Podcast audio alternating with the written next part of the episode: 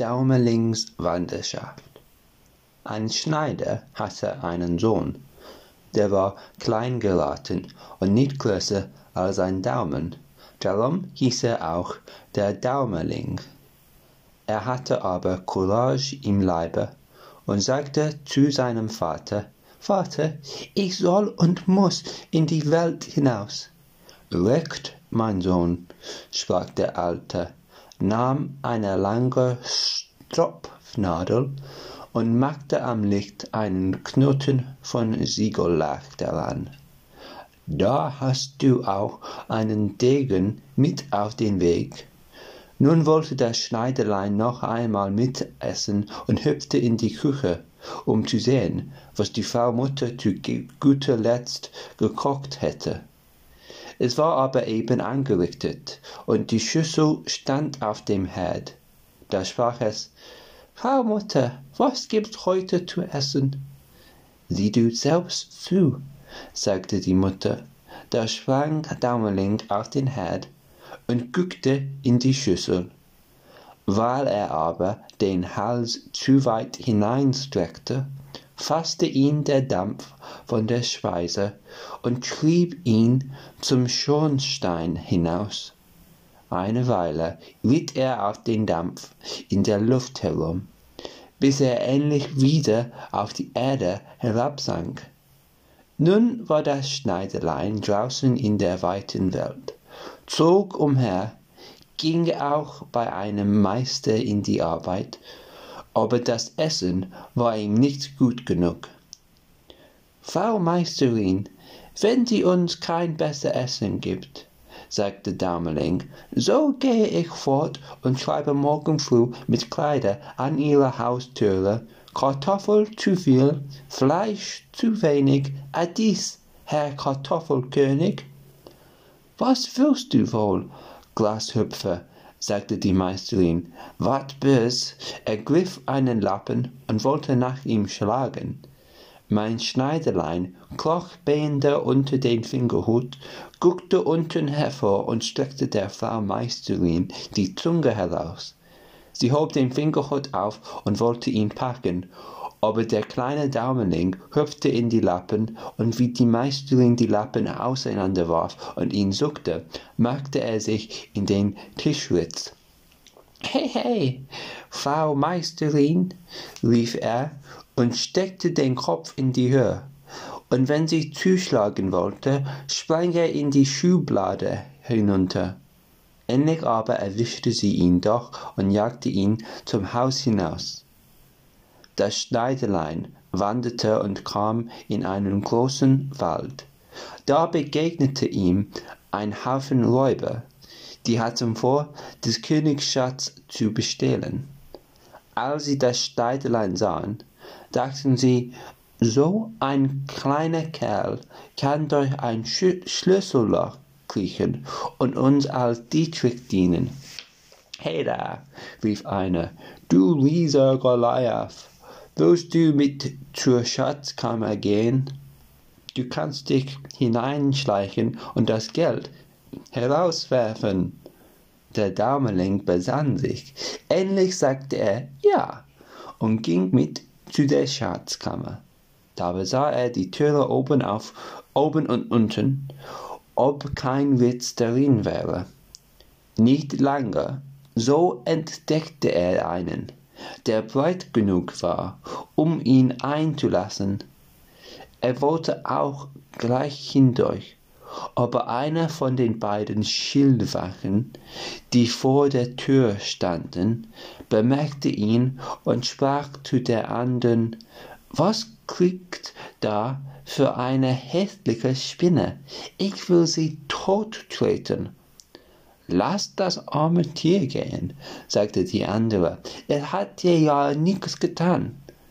Nun kam der Daumerling durch den Ritz glücklich in die Schatzkammer, öffnete das Fenster, unter welchem die Räuber standen, und warf ihnen einen Taler nach dem andern hinaus.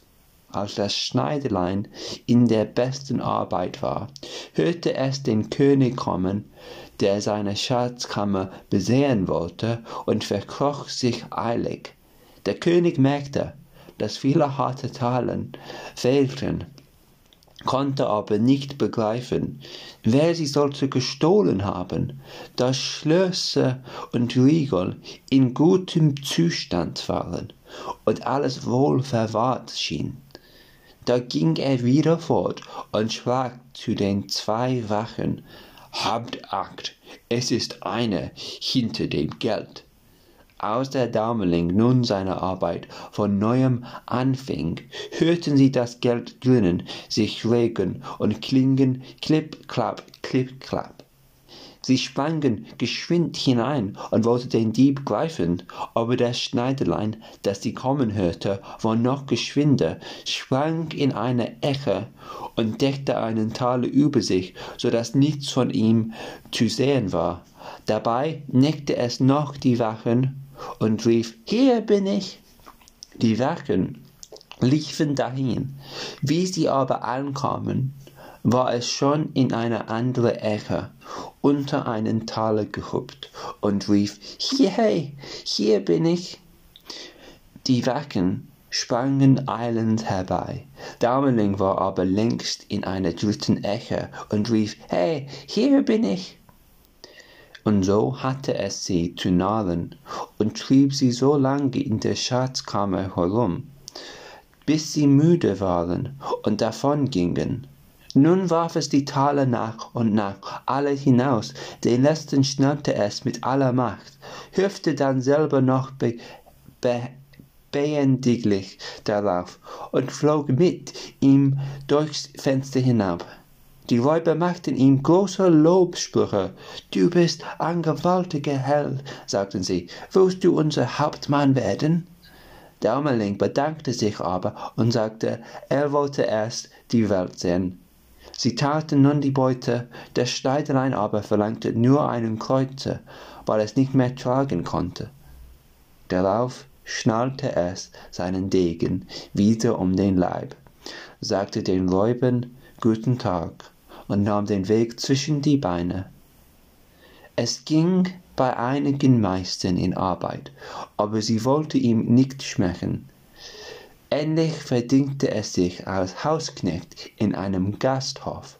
Die Mägde aber konnten es nicht leiden, denn ohne dass sie ihn sehen konnten, sah er alles, was sie heimlich taten und gab bei der Herrschaft an, was sie sich von den Teller genommen und aus dem Keller für sich weggeholt hatten. Da sprachen sie, Wart, wir wollen dir's einschränken, und verabredeten untereinander, ihm einen Schabernack anzutun. Als die eine Magd bald hernach im Garten mähte, und den Daumerling da herumspringen und an den Kräutern auf und abkriechen sah, mähte sie ihn mit dem Glas schnell zusammen, band alles in ein großes Tuch und warf es heimlich den Kühen hervor. Nun war eine große Schwarze darunter, die schluckte ihn mit hinab, ohne ihm weh zu tun.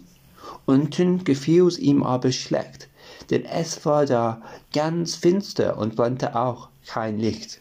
Als die Kuh gemelkt wurde, da rief er, Strip, Strap, Strap, ist der Eimer bald voll.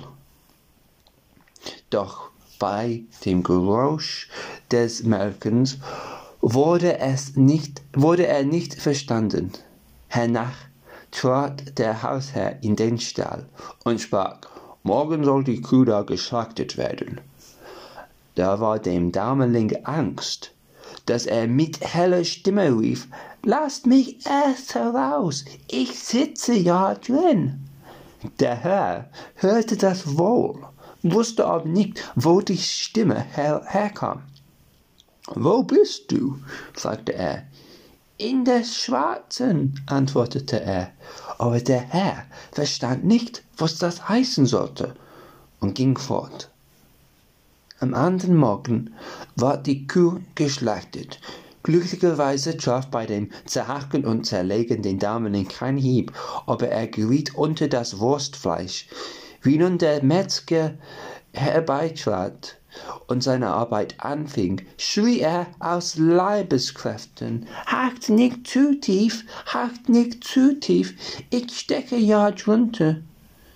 Von den Lärmen der Hackmesser hörte das kein Mensch. Nun hatte der arme Daumerling seine Not. Aber die Not macht Beine, und da sprang er so behend zwischen den Hackmessern durch, dass ihn keins anrührte und er mit heiler Haut davonkam. Aber entspringen konnte er auch nicht. Es war keine andere Auskunft. Er musste sich mit den Speckbrochen in eine Blutwurst hinunterstopfen lassen. Da war das Quartier etwas enger, und dazu ward er noch in den Schornstein zum Räuchern aufgehängt, wo ihm Zeit und Weile gewaltig lang wurde. Endlich im Winter wurde er heruntergeholt, weil die Wurst einem Gast sollte vorgesetzt werden. Als nun die Frau Wirtin die Wurst in Scheiben schnitt, nahm er sich in Acht, dass er den Kopf nicht zu weit vorstreckte, damit ihm nicht etwa der Hals mit abgeschnitten würde. Endlich ersah er seinen Vorteil, machte sich Luft und sprang heraus. In dem Haus aber, wo es ihm so übel gegangen war, wollte das Schneiderlein nicht länger mehr bleiben, sondern begab sich gleich wieder auf die Wanderung. Doch seine Freiheit, dauerte nicht lange. Auf dem offenen Feld kam es einem Fuchs in den Weg. Der schnappte es in Gedanken auf. Ei, Herr Fuchs, rief Schneiderlein, ich bin's ja, der in eurem Hals steckt. Lasst mich wieder frei. Du hast recht, antwortete der Fuchs. An dir habe ich doch so viel aus nichts. Versprichst du mir die Hühner in deines Vaters Hof, so will ich dich loslassen. Von Herzen gern, antwortete der Daumerling. Die Hühner sollst du alle haben, das gelobe ich dir. Da ließ ihn der Fuchs wieder los und trug ihn selber heim. Als der Vater sein liebes Söhnlein wiedersah, gab er dem Fuchs gern alle die Hühner, die er hatte. Dafür bringe ich dir auch einen, ein schön Stück Geld mit, sprach der Daumerling und reichte ihm der, den Kreuzer, den er auf seiner Wanderschaft erworben hatte. Warum hat aber der Fuchs die armen Piephörner zu fressen kriegt? Ei, du Narr, deinem Vater wird ja wohl sein Kind äh, lieber sein als die Hörner auf dem Hof. Das Ende.